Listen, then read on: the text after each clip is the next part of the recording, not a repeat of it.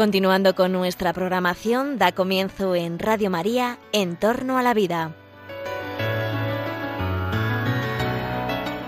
Un espacio dirigido por Jesús San Román.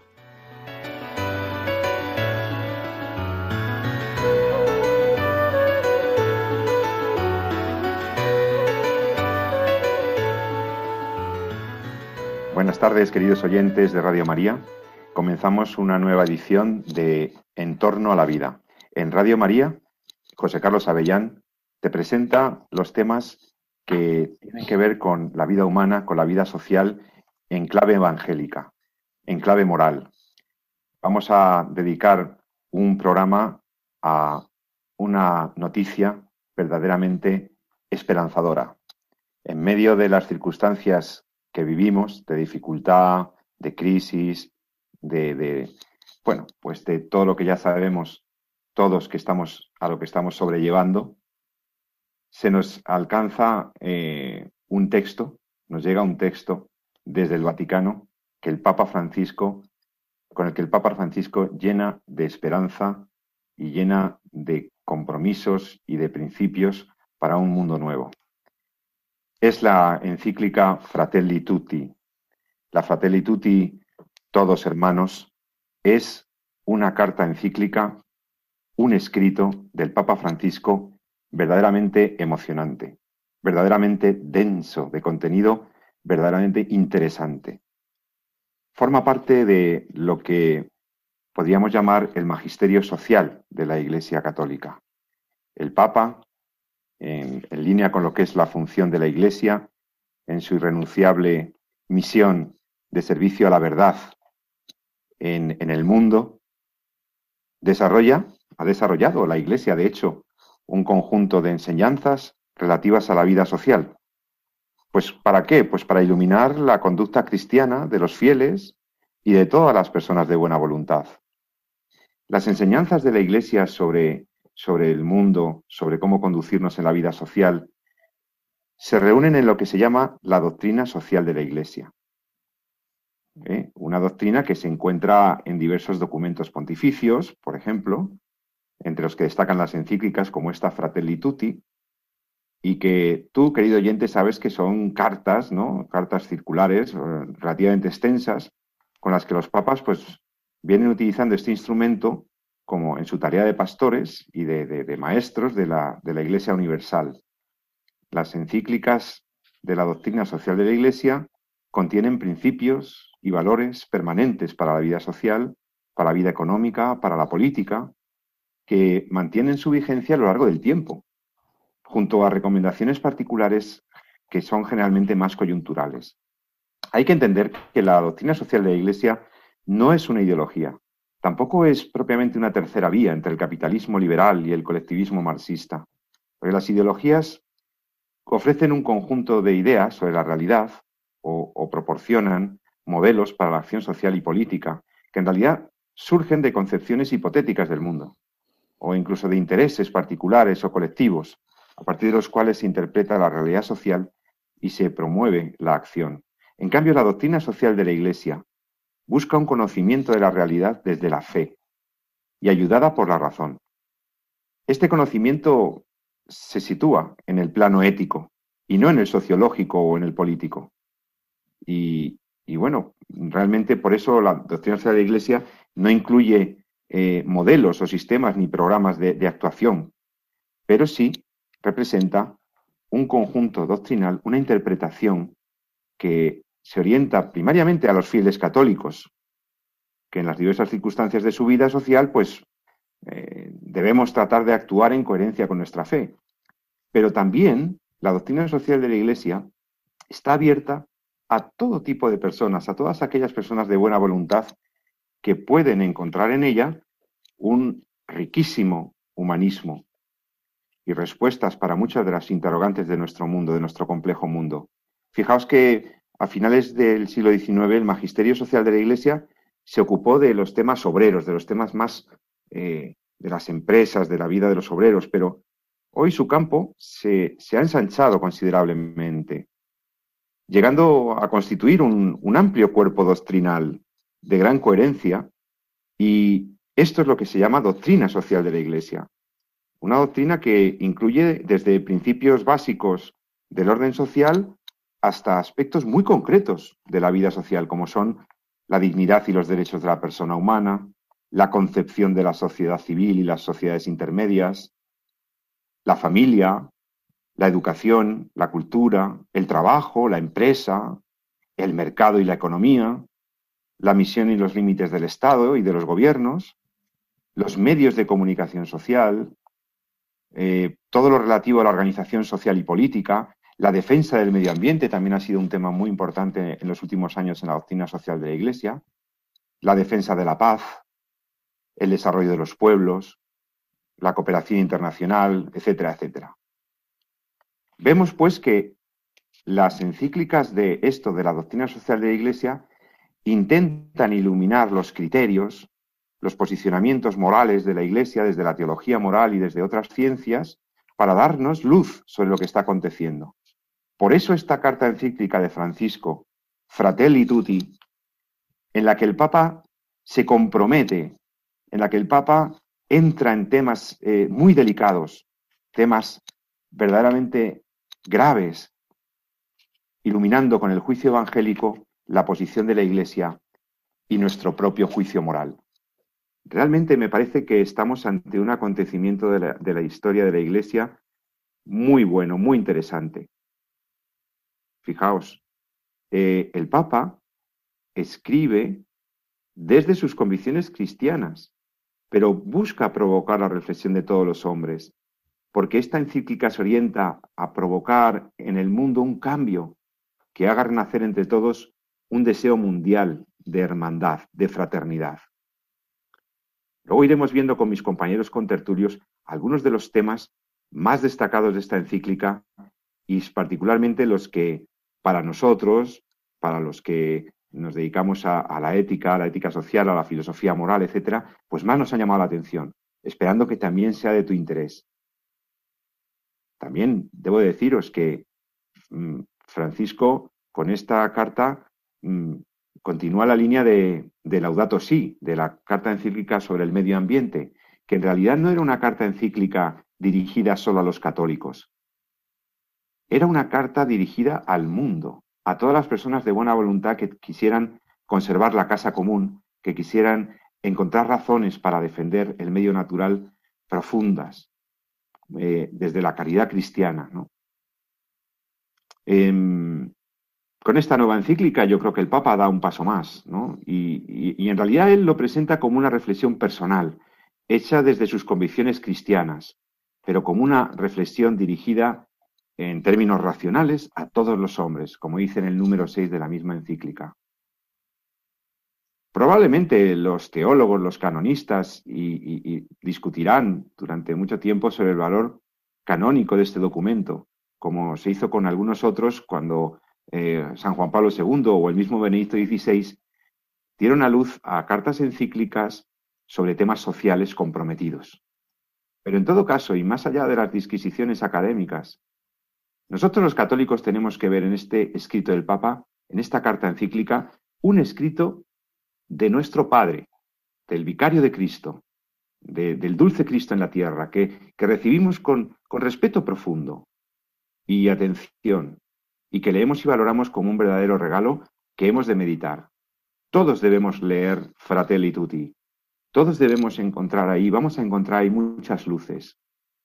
Eh, que luego mm, también hay que tener en cuenta que eh, Fratelli Tutti, como cualquier otra carta encíclica, eh, no tiene, tiene digamos, toda esa fuerza de la palabra del Papa, pero también tenemos que, que ver que a lo mejor si alguna frase o algún párrafo eh, encontramos que es incompleto o que ahí el Papa no ha agotado todo lo que podría decir sobre eso, bueno, pues hay que entender también que esto no es magisterio eh, infalible. Es decir, una carta encíclica no tiene ese valor, pero sí son orientaciones que yo creo muy actuales, muy pegadas a, por una parte al mensaje evangélico y a la tradición de sus predecesores, pero también contiene digamos que, eh, comentarios, análisis y recomendaciones sobre elementos que tienen que ver con las concretas historias, con la concreta historia que estamos viviendo. Por eso creo que el programa de hoy te va a interesar. Habla sobre tantos temas que voy a dejar a mis compañeros que vayan desgranando eh, aquellos aspectos que, más les ha llamado la atención. En todo caso, me parece un documento de primer orden del pensamiento católico. Me parece que eh, con, espíritu filial y de respeto y de cariño al Papa debe leerse, pero es que creo que en todo caso su contenido es muy rico, verdaderamente rico. Así que vamos con ello, vamos a hablar un poco de, este, de esta Fratelli Tutti, de esta carta encíclica nueva del Papa Francisco. Y para ello tengo conmigo en, este programa de Radio María, como todos conocéis, a mis compañeros, eh, doctor Jesús San Román y doctora María de Torres. Eh, Jesús, María, buenas tardes. Buenos días. Hola, hola a todos. Eh, depende de cuándo uno coma, pero de nuevo, pues encantado de estar una semana más con todos vosotros y sobre todo pues viendo un tema eh, tan bonito, ¿no? Como es eh, pues el de que somos uno, pero también vivimos en una comunidad con gente a la que estamos llamados a servir y por la que estamos llamados a cuidar también, ¿no? Efectivamente, estamos todos en la misma barca, ¿no? Como dice el Papa, y yo creo que es una encíclica también que va va a dar una sacudida, podríamos decir, al individualismo que vive ahora mismo la sociedad en la que nos encontramos. Yo creo que, puede ser muy interesante que hablemos de, todos los aspectos que recoge, sobre todo relevantes, como tú has dicho, a, la bioética, ¿no? También a, los temas principales de nuestro programa. Sí, pues fíjate, María, que, antes, bueno, comentábamos eh, fuera de micrófono, ¿no? Antes de, de empezar, ¿no? a veces pensamos que, la bioética pues es, solamente pues los temas que muchas veces tratamos de forma habitual en este programa, ¿no? que es lo que conocemos pues dentro de la bioética como la bioética especial, ¿no? es decir, pues todos esos conflictos que nos encontramos en, nuestra vida en la sociedad, ¿no? de, los atentados que hay contra la dignidad o contra la vida de la persona al principio de la vida, como puede ser pues el tema del aborto, las técnicas de reproducción asistida, o al final de la vida, como es la eutanasia, de la cual pues hemos hablado mucho este año y desgraciadamente mucho más nos tocará hablar eh, a lo largo del, año que viene, pero, pero a veces tenemos que hablar también un poco de, los fundamentos, ¿no? De la, los fundamentos de la bioética, la bioética fundamental, ¿no? De sobre qué, sobre qué principios o sobre qué fundamentos precisamente se apoyan ¿no? todas esas eh, decisiones o todas esas valoraciones éticas o valoraciones morales que hacemos pues, de estos determinados conflictos. ¿no? Y uno de ellos muy bonito, como bien hablábamos, es precisamente el respeto a la dignidad de la vida y a la dignidad de la persona. Pero a eso se le acompaña, o precisamente como consecuencia quizá de ese, hay otros principios bioéticos muy importantes, ¿no? como puede ser el principio de solidaridad, de la cual pues está absolutamente impregnada esta encíclica, ¿no? este fratelli tutti, ¿no? este de que todos somos iguales en dignidad, todos somos, pero no solamente todos somos iguales, como bien decías, no solamente no somos un conjunto de individuos, sino que además eh, estamos llamados a vivir eh, con el resto. Pero no solamente eso, no solamente estamos llamados a vivir con el resto, sino que estamos llamados a vivir para el resto. Y es muy bonito eh, pues ver cómo a lo largo del, del texto de la encíclica precisamente el Papa va desgranando eso, ¿no? Muchas veces, a mí la parte que más me ha gustado, ahora lo comentaremos, es toda la parte en la que desarrolla la parábola ¿no? del, del, buen samaritano. ¿no? y, como va viendo, ¿no? Cómo va desarrollando velocidadamente, no solamente estamos aquí para ser nosotros, uno mismo, ¿no?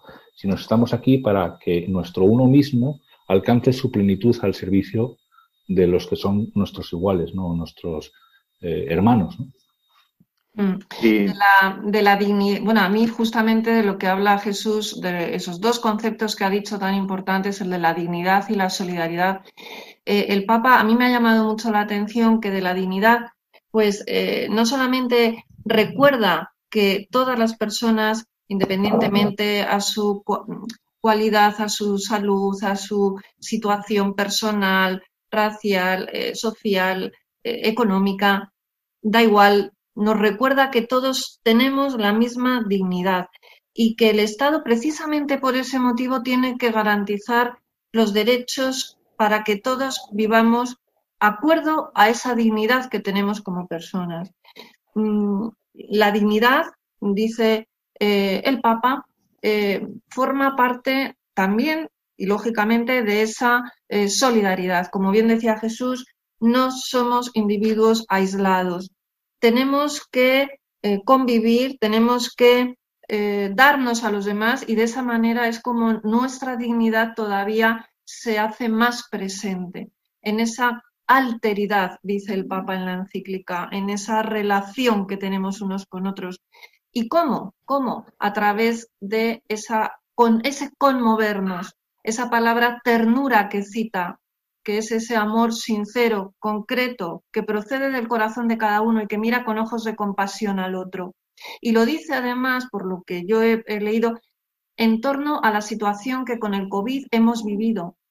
¿eh? Nos tenemos que eh, atender y no desentender de los que tenemos al lado, que parece que es el camino al que está yendo la sociedad. Y nos recuerda, no puede eh, morir la gente como ha muerto con el COVID, con esa soledad. Tenemos que mm, unirnos, tenemos que eh, tener esa compasión, esa ternura, que es lo que nos va a hacer más humanos. Bueno, no quiero eh, extenderme más para que las intervenciones no sean muy largas, pero es que es algo que a mí personalmente me ha conmovido, nunca mejor dicho, ¿no? Con lo, mm, lo bonito que habla de la dignidad de la persona, lo, que nos lo recuerda. Número 213 del, eh, de la carta encíclica Fratelli Tutti que comentamos, eh, se habla, tiene un párrafo magistral el Papa Francisco. Dice así, si hay que respetar en toda situación la dignidad ajena, es porque nosotros no inventamos o suponemos la dignidad de los demás, sino porque hay efectivamente en ellos un valor que supera las cosas materiales y las circunstancias, y que exige que se les trate de otra manera, que todo ser humano posee una dignidad inalienable, es una verdad que responde a la naturaleza humana, más allá de cualquier cambio cultural. Por eso, el ser humano, sigue el Papa, por eso el ser humano tiene la misma dignidad inviolable en cualquier época de la historia, y nadie puede sentirse autorizado por las circunstancias a negar esta convicción o a no obrar en consecuencia. La inteligencia puede entonces escrutar en la realidad de las cosas a través de la reflexión, de la experiencia y del diálogo para reconocer en esa realidad que le trasciende la base de ciertas exigencias morales universales. Buenísimo, ¿eh? Es muy bueno. el fundamento dice es muy tierna, es lo que dice María, ¿no? Es una, la, ternura del amor al, al, prójimo, ¿no? Está presente durante toda la carta, ¿no? Sí. Y Fijaos que la carta al principio, el, el comienzo de la carta, yo creo que es que es brutal, o sea, porque me parece que el, que el Papa es capaz de describir en, muy pocas páginas la situación del mundo actual, ¿no? La injusticia del mundo actual, la falta de humanidad. Eh, algo hay que, avisárselo también a los lectores, ¿no? Que efectivamente el Papa empieza desgranando, ¿no? Toda la, la, cruda realidad de la sociedad en la que vivimos, ¿no? Y puede ser, hay que continuar leyendo, ¿no? Porque si no, a veces uno le puede parecer un poquito Dios mío, ¿no? Pero, pero es así. Claro pero enseguida en los siguientes capítulos ya todo es esperanza, ya todo es una propuesta de construcción de una nueva humanidad eh, en la que todos estamos hermanados por ser hijos de Dios, pero que al mismo tiempo estamos llamados a construir esa fraternidad, ¿no?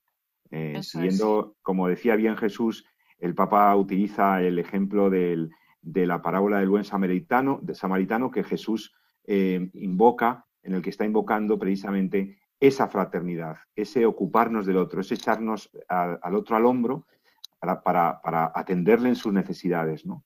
Y como los cristianos no podemos pasar de largo, no podemos mirar para otro lado, ¿no? Eh, esto, eh, a partir de ahí, construye todo un discurso sobre la fraternidad, la humanidad necesaria, la necesaria justicia, y va bajando a los diversos temas. Es muy bueno. Sí, sí. sí. A mí otra de las cosas que creo que, el Papa nos quiere recordar y advertir y sobre todo eso, ponernos en, guardia, ¿no? Entre comillas, es sobre el relativismo. Ha hablado bastante en la encíclica, sobre todo el número 206, 210, me han llamado mucho la atención. Dice, el relativismo no es la solución a los problemas.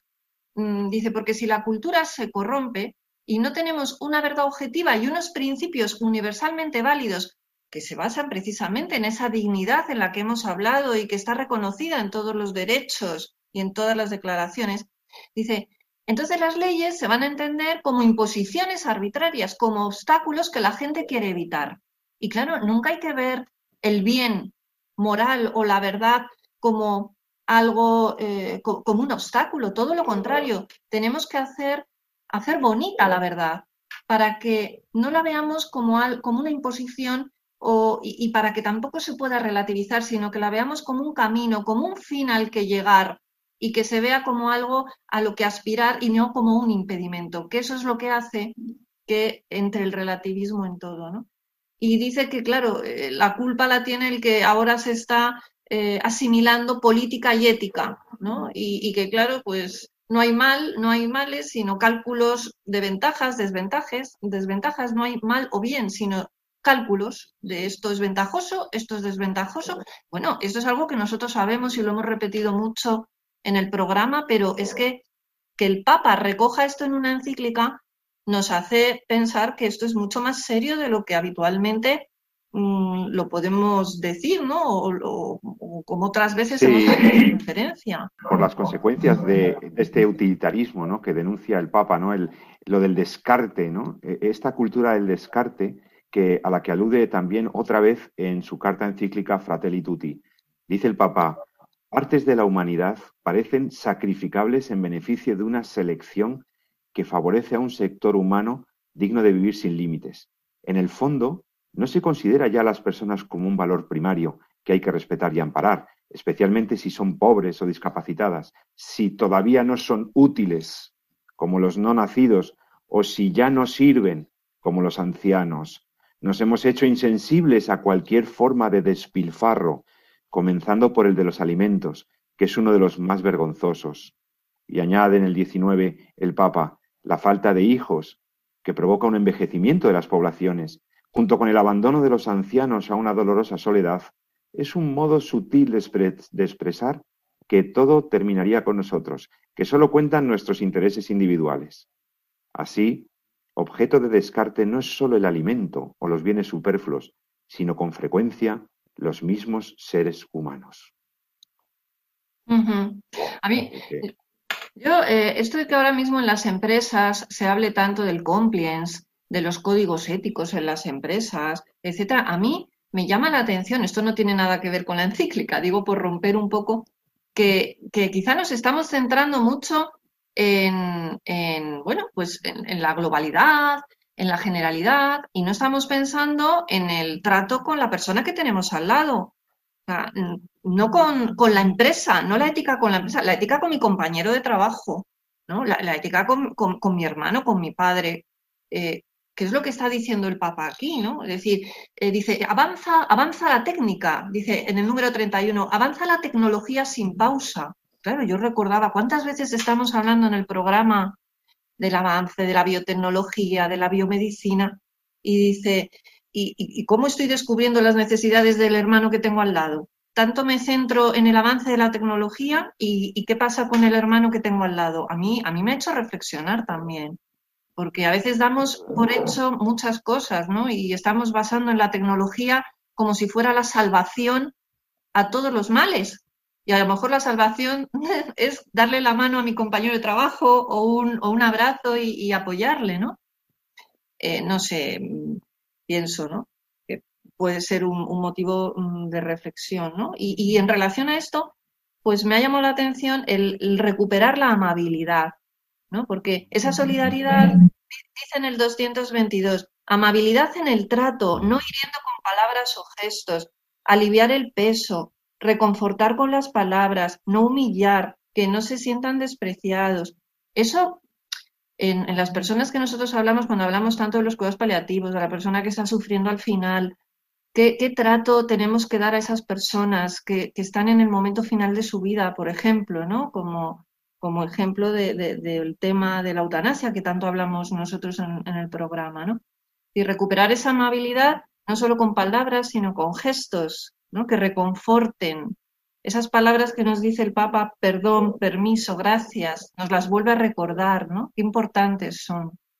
eh, una de las cosas quizá más que a mí más me ha llamado la atención, ¿no? que es como y que bueno que siempre sabes porque lo tienes ahí y por la formación un poco que tienes, pero que el Papa eh, insiste, creo que insiste en, forma global en toda la encíclica, pero en algunos puntos especialmente es fíjate, fíjate como desde el punto de vista social, ¿no? Eh, asumimos el concepto de dignidad, ¿no? Entendemos que los hombres son dignos, pero lo, que nos sale, lo que vendemos, lo que eh, el mensaje que damos es que ante la dignidad de la persona, ante la dignidad de nuestro, de nuestro prójimo, lo que nos cabe, lo que nos debe salir, lo que nos debe emanar es respeto, ¿no? O sea, el respeto a la dignidad, ¿no? Sin embargo, el Papa va, en esta encíclica, sacando realmente el verdadero punto, le saca lo, que de verdad hay detrás. Dice, lo que emana de eso no es el respeto, es el amor. Es decir, es el, el, amor a nuestro prójimo. ¿no? El amor, además, que alcanza, lo dice en un punto muy bonito, porque, bueno, el amor ya de forma natural, pero cuando además somos cristianos, ¿no? Cuando además reconocemos en el otro alguien por el que ha muerto Jesucristo, es cuando se alcanza esa dignidad al completo, ¿no? Eso lo, dice en un, en un, punto. A mí me gustaría, si Pepe me deja, leerlo, porque, por favor. porque es muy bonito. Dice, para los cristianos, habla de un poco de, también está al punto de, pues, después de haber desarrollado un poquito la parábola del, buen samaritano, dice, para los cristianos, las palabras de Jesús tienen también una dimensión trascendente. Implican reconocer al mismo Cristo en cada hermano abandonado o excluido. En realidad, la fe colma de motivaciones inauditas el reconocimiento del otro, porque quien cree puede llegar a reconocer eh, eh, que Dios ama a cada ser humano con un amor infinito y que con ello le conviene una dignidad infinita. Es decir, eh, no solamente el hecho de que el hombre tenga una dignidad intrínseca le hace ser merecedor de respeto, sino que hace, le hace además eh, ser merecedor de nuestro amor y además considerando que Cristo ha muerto con un amor infinito por él, entonces le confiere una dignidad infinita. Y esto es, eh, a mí es precioso. Otra de las cosas, sé que estamos haciendo aquí un poquito de lluvia de ideas de la, de la encíclica. Sí, todo lo que nos ha sugerido su lectura. Todo lo que nos ha, porque son tantas cosas, ¿verdad? Que pero a mí hay otra cosa más, no sé qué pensáis vosotros, mm, que me parece muy sugerente, ¿no? Porque habla de buscar modos de colaborar con los demás, es decir, buscar puentes, eh, unión, que no, incluso cuando habla de la política, ¿no? Dice que, busquemos puntos de unión, ¿no? Que, nos ayude a, a buscar el bien común. Ese bien común ¿no? Que, que, tantas veces también intentamos nosotros recordar e incidir en él, el Papa habla de, que tenemos que llegar a ese bien común. Y dice una cosa que a mí me ha llamado muchísimo la atención y que me ha encantado, y es que en el debate público él pide que se escuche también la perspectiva religiosa y que no tengan solamente voz los que tienen poder y los científicos. A mí eso me parece, me parece, vamos, fundamental porque parece que toda opinión que pueda venir o tenga su origen en algún aspecto religioso queda completamente desautorizada. Da esa sensación, no será así, yo no digo que sea así, pero creo que es muy importante que se reivindique, porque nosotros en este programa sabemos por la fe que hay muchas cosas que la ciencia no puede explicar. Hay muchas cosas que el derecho no nos puede mm, imponer, porque eso sería un autoritarismo nada legítimo, sino que hay cosas que tienen explicación solamente desde la fe, y si no, al menos desde una perspectiva filosófica. Y ese encuentro, esto es una reflexión mía, ¿eh? lo que ha dicho el Papa es que en el debate público debe escucharse la perspectiva religiosa. Y desde mi punto de vista creo que eso es algo importantísimo porque yo como creyente creo efectivamente que hay cosas que la ciencia no me puede explicar por mucho avance que tenga. Y, me parece muy interesante esto, porque puede dar, ayudar mucho a que se encuentren respuestas, a que encontremos para qué es. Muchos para qué es, que, que, en muchas circunstancias difíciles por las que pasa la gente no lo encuentra.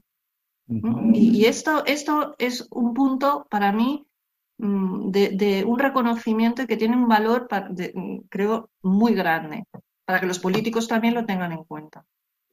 Sobre cómo la, base de una buena política, hay unas reflexiones sobre filosofía política y sobre lo que es la acción política eh, desde la doctrina social de la Iglesia. No, no, el Papa no ha inventado nada, ¿eh? esto ya estaba en otros, pero realmente lo hace, lo dice con mucha fuerza, la necesidad de que la verdad moral sea el fundamento de toda la acción política, de la acción legislativa, etcétera. Da una prioridad grande a, a esto, ¿no? Y sobre todo, también me parecen muy lúcidos los preciosos, los párrafos sobre la caridad social y política. Mm. Me parece que, son magníficos. Deberían leerlos algunos, algunos políticos para... Y el amor, habla hasta del amor político, habla, ¿no? Sí, sí. Además, luego también se, se, no, no, se, se, involucra, el, Papa conecta todas estas recomendaciones de, de, la caridad, de la verdadera caridad, de la del verdadero amor solidario, como la caridad eh, que, que, va más allá de la mera solidaridad, que es que la caridad es, un concepto riquísimo, ¿no? Em, es capaz de, dedicar em, un capítulo a la búsqueda de la verdad, ¿no? Ya lo habéis comentado sobre, la, sobre el relativismo y tal. Pero luego en el capítulo séptimo, eh, sensible a los conflictos de nuestro tiempo, las guerras, el terrorismo, eh, realmente dice que nunca se avanza sin memoria, no se evoluciona sin una memoria íntegra y luminosa. Eh, habla de cómo el perdón no implica olvido, pero que el perdón es necesario.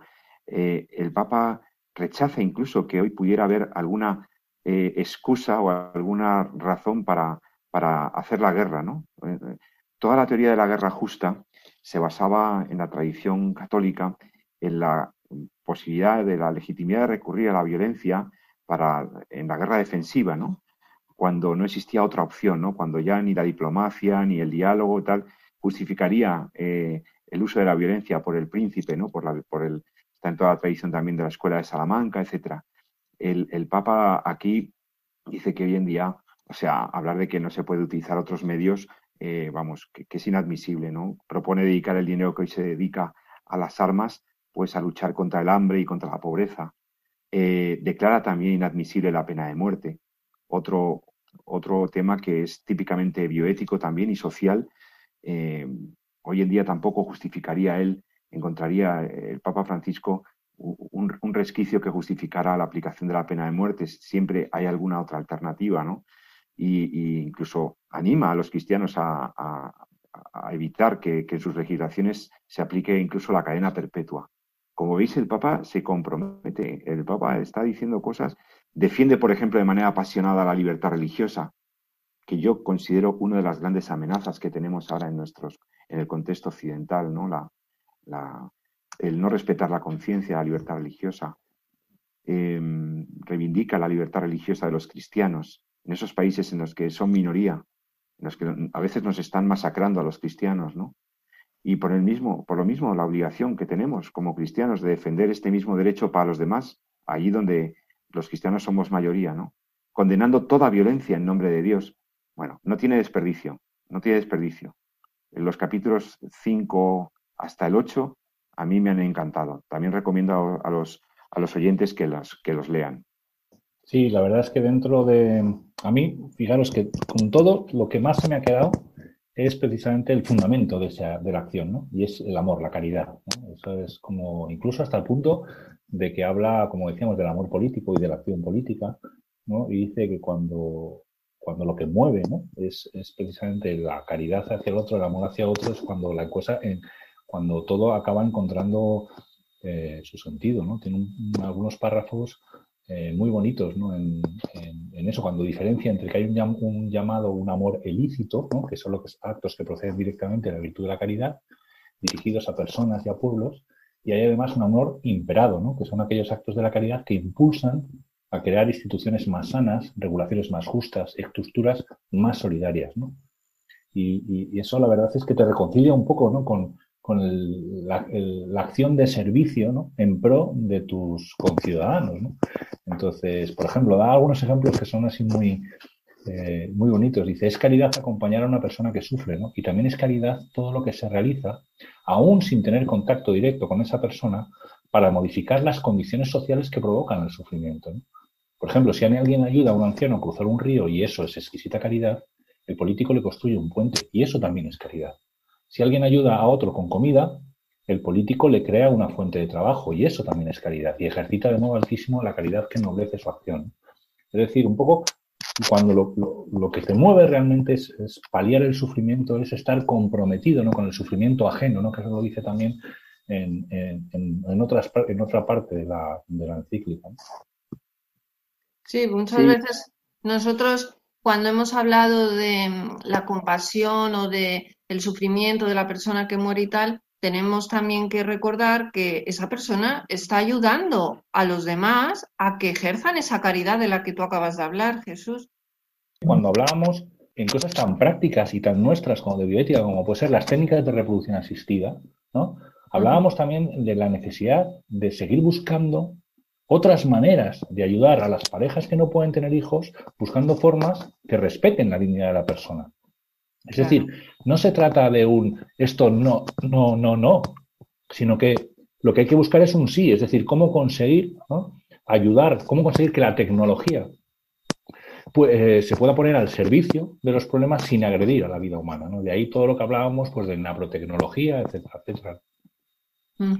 Y sobre el derecho, sobre el derecho a vivir con dignidad, con la dignidad de las personas y demás, habla también el Papa en el número 107, ¿no? Como un derecho básico, que todo, todo ser humano tiene derecho a vivir con dignidad y, esa dignidad que tiene, eh, porque puede haber una persona que, que, como dice el Papa, sea poco eficiente, aunque haya nacido o crecido con limitaciones, y tiene, sin embargo, ese derecho a vivir. Porque esa circunstancia de su, de su personalidad o de su... no menoscaba, dice el Papa, su inmensa dignidad como persona humana, que no se fundamenta en las circunstancias, sino en el valor de su ser.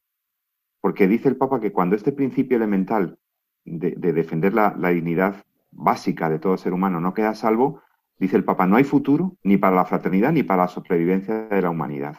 ¿Cuántas veces estamos viendo ese engañoso argumento de definir o reconocer la dignidad a las personas en función de que manifiesten ciertas cualidades o ciertos rasgos de autonomía, de, desarrollo biológico y, realmente todo eso es, una, es un error craso, ¿no? Bueno, em, vamos a hacer una pausa eh, para escuchar una canción. ¿Estás escuchando Radio María? Estamos comentando la carta encíclica Fratelli Tutti del Papa Francisco. Puedes enviarnos tus comentarios, tus preguntas al correo electrónico en torno a la vida arroba radiomaria.es. En torno a la vida arroba radiomaria.es. Y desde aquí, eh, los profesores que me acompañan y yo mismo intentaremos contestarlo, comentarlo o darle voz a tu comentario. Ahora eh, os digo, también hay alguna buena noticia en el tema de la defensa de la vida. Eh, vamos a hablar enseguida también de una noticia buena. El Tribunal Constitucional de Polonia ha declarado contrario al ordenamiento jurídico de ese país, eh, a la legalidad, el aborto que se pretendía autorizar por malformación fetal grave. El Tribunal Constitucional de Polonia ha dicho que ese tipo de aborto eugenésico es ilegal, que no es lícito, de acuerdo con el ordenamiento de esta nación. Lo vamos a comentar enseguida. Eh, vamos a escuchar una canción de, Felipe Herrera Spaliat que me llegó, me mandaba mi, amigo Albert eh, por el chat, me recomendaba esta canción para compartirla con todos vosotros. Dios no ha muerto y en Él está nuestra esperanza.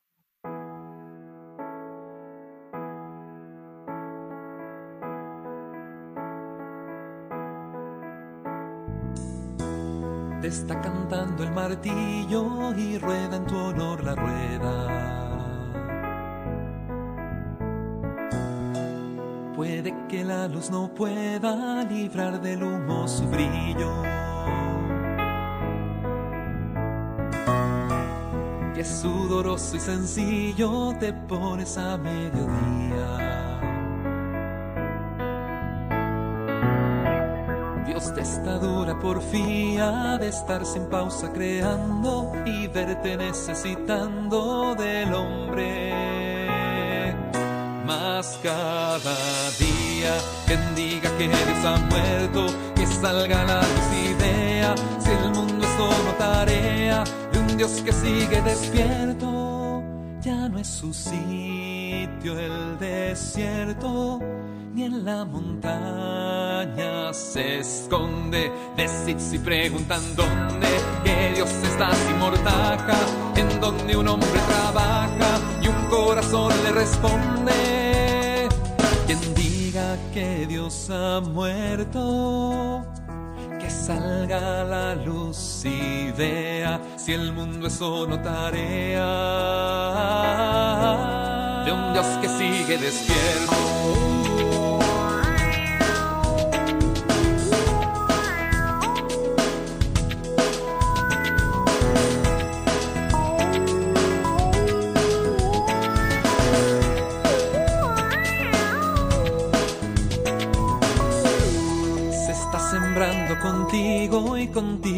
La tierra.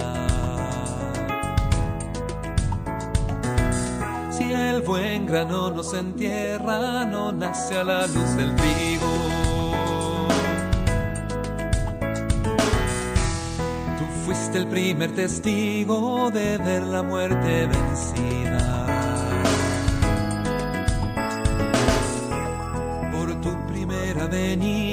El hombre resucitando, creyendo en ti, trabajando, llevando de ti la vida.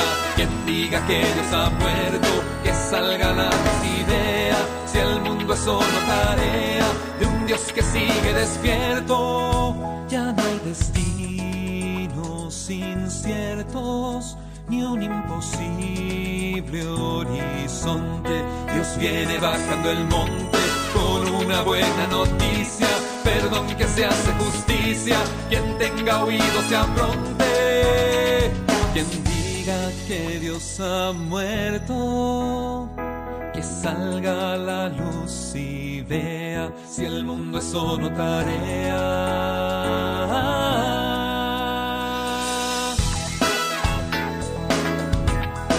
Que sigue despierto.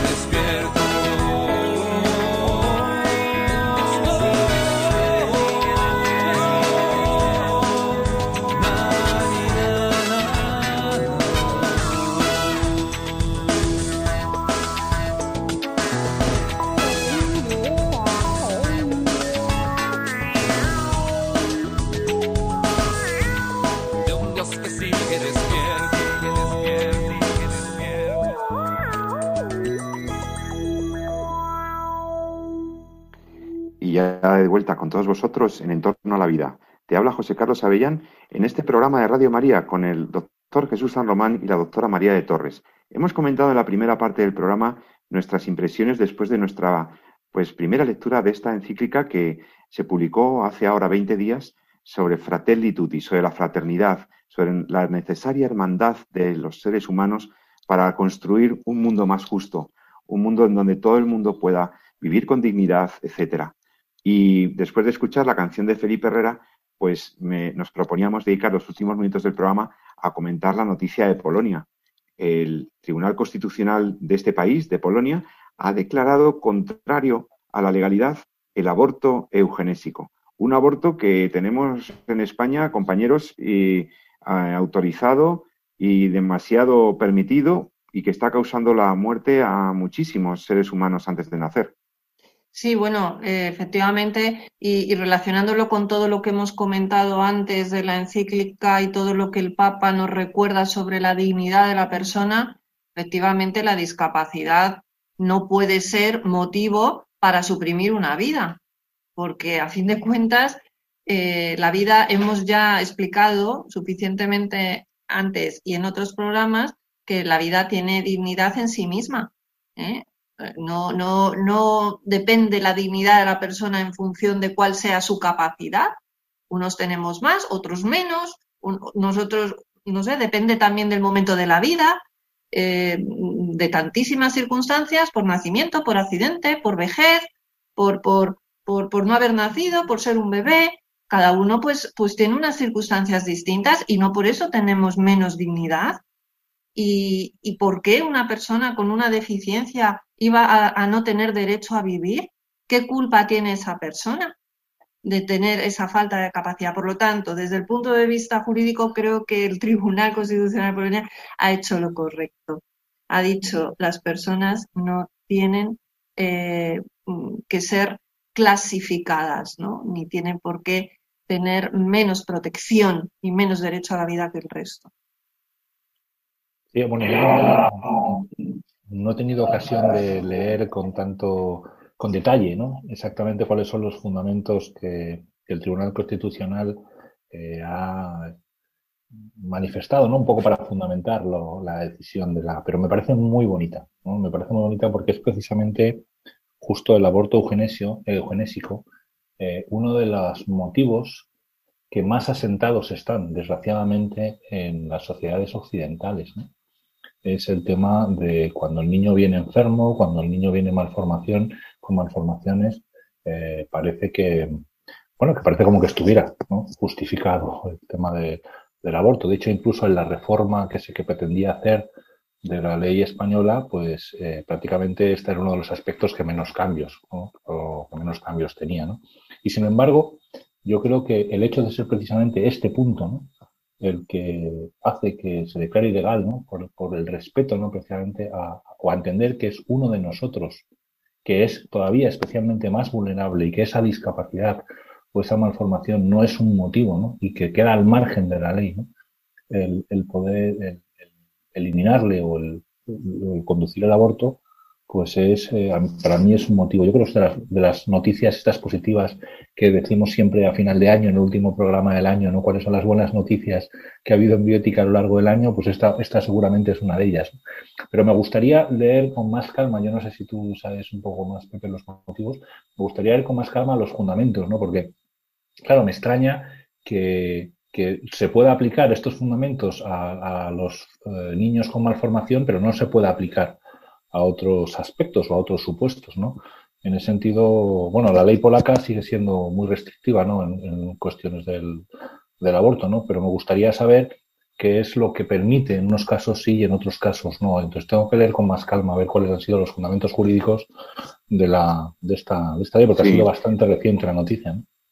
Sí, yo también. Yo la recogía de, de la agencia Europa Press, que eh, da noticia del veredicto del alto tribunal polaco que en realidad constituye un paso más hacia, hacia la prohibición casi total del aborto en Polonia, ¿no? Eh, sí dice Europa Press que la sentencia ha sido adoptada por, por mayoría, que se ha decidido por mayoría, que hay dos jueces que emitieron sendos votos particulares eh, y que, porque en realidad eh, esto viene, proviene de que un grupo de diputados eh, del partido gobernante, Ley y Justicia, pues presentaron la demanda ante el Tribunal Constitucional en 2019, entendiendo que la legislación actual, pues, estaba, eh, que tenían allí, pues legalizaba de, facto la eugenesia. Esto es, discriminar entre los bebés, entre los niños, cuál deben hacer y cuál no. Solamente tendrían, hubieran tenido derecho a nacer entonces los, los bebés sanos, los que no tienen ningún tipo de malformación, los que no tienen ningún déficit genético. Entonces, la, redacción eh, de la ley pues, eh, permite, permitía interrumpir, un, permite de hecho interrumpir un embarazo en caso de que exista una probabilidad muy alta, mm, que no ocurrencia ni siquiera, de una discapacidad o enfermedad grave del feto. Entonces, la situación eh, actual de la legislación sobre el aborto, conocida como allí como compromiso sobre el aborto, se estableció ya en 1993 y desde entonces, ni los partidarios de liberalizar la ley ni los defensores de restringir aún más el acceso al aborto habrían, habrían tenido éxito en sus esfuerzos de cambiar la legislación. Eh, fijaos que en 2019 el aborto por, por, malformación del feto supuso el 97% de los más de mil abortos que se practicaron en hospitales polacos.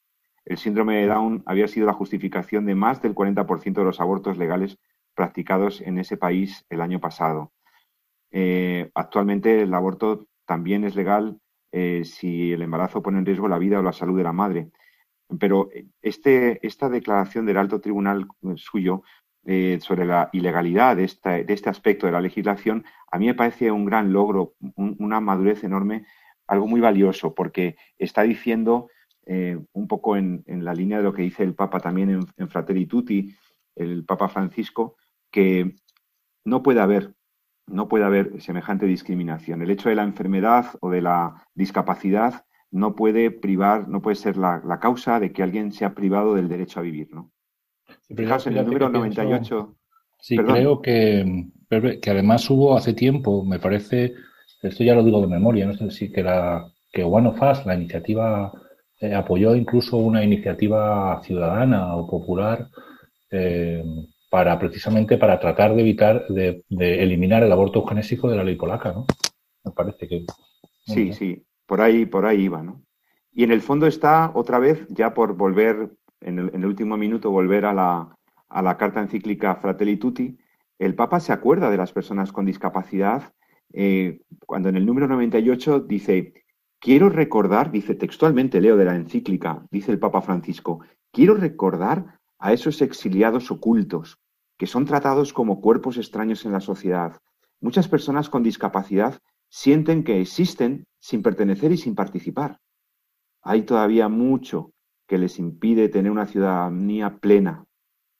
El objetivo no es solo cuidarlos, sino que participen activamente en la comunidad civil y eclesial. Es un camino, reconoce el Papa, exigente, hasta fatigoso, que contribuirá cada vez más a la formación de conciencias capaces de reconocer a cada individuo como una persona única e irrepetible.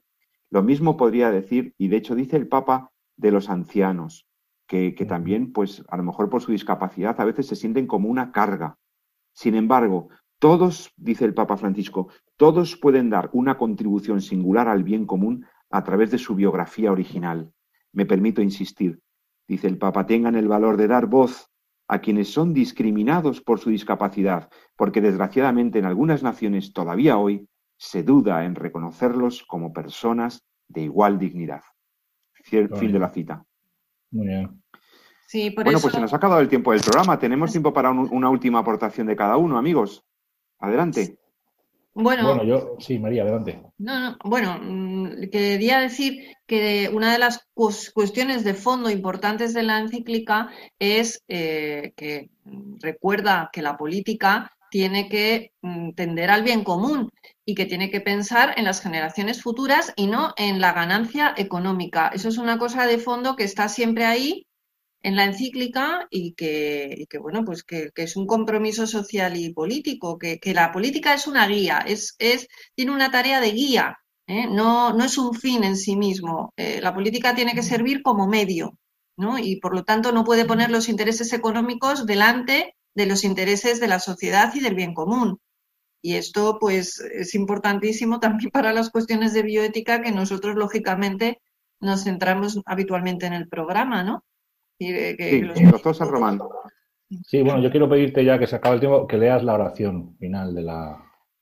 pues sí, hay una oración preciosa al final de la carta encíclica y con eso terminamos, sí. Dice, eh, oración al Creador. Señor y Padre de la humanidad, que creaste a todos los seres humanos con la misma dignidad, infunde en nuestros corazones un espíritu fraternal Inspíranos un sueño de reencuentro, de diálogo, de justicia y de paz. Impúlsanos a crear sociedades más sanas y un mundo más digno, sin hambre, sin pobreza, sin violencia, sin guerras. Que nuestro corazón se abra a todos los pueblos y naciones de la tierra, para reconocer el bien y la belleza que sembraste en cada uno, para estrechar lazos de unidad, de proyectos comunes, de esperanzas compartidas. Amén. Pues nada, qué preciosa oración con la que el Papa Francisco cierra su carta encíclica Fratelli Tutti, con la invitación a todos a leer este texto que, debe, que deba y que debiera inspirar nuestras conductas como cristianos, este magnífico texto de doctrina social de la Iglesia. Y con esto, pues, me despido de mis amigos y compañeros, doctor San Román, profesor, bioético, médico. Hasta, pronto, hasta dentro de 14 días, si Dios quiere. María de Torres, doctora, jurista, querida amiga, hasta dentro de 14 días. Hasta pronto, muchas gracias. Y a todos ustedes, queridos oyentes, también les saluda José Carlos Avellán, esperando que le haya interesado este, os haya interesado este programa. Os recuerdo lo que siempre recomendamos. Amad la vida, y defendedla. Buenas tardes.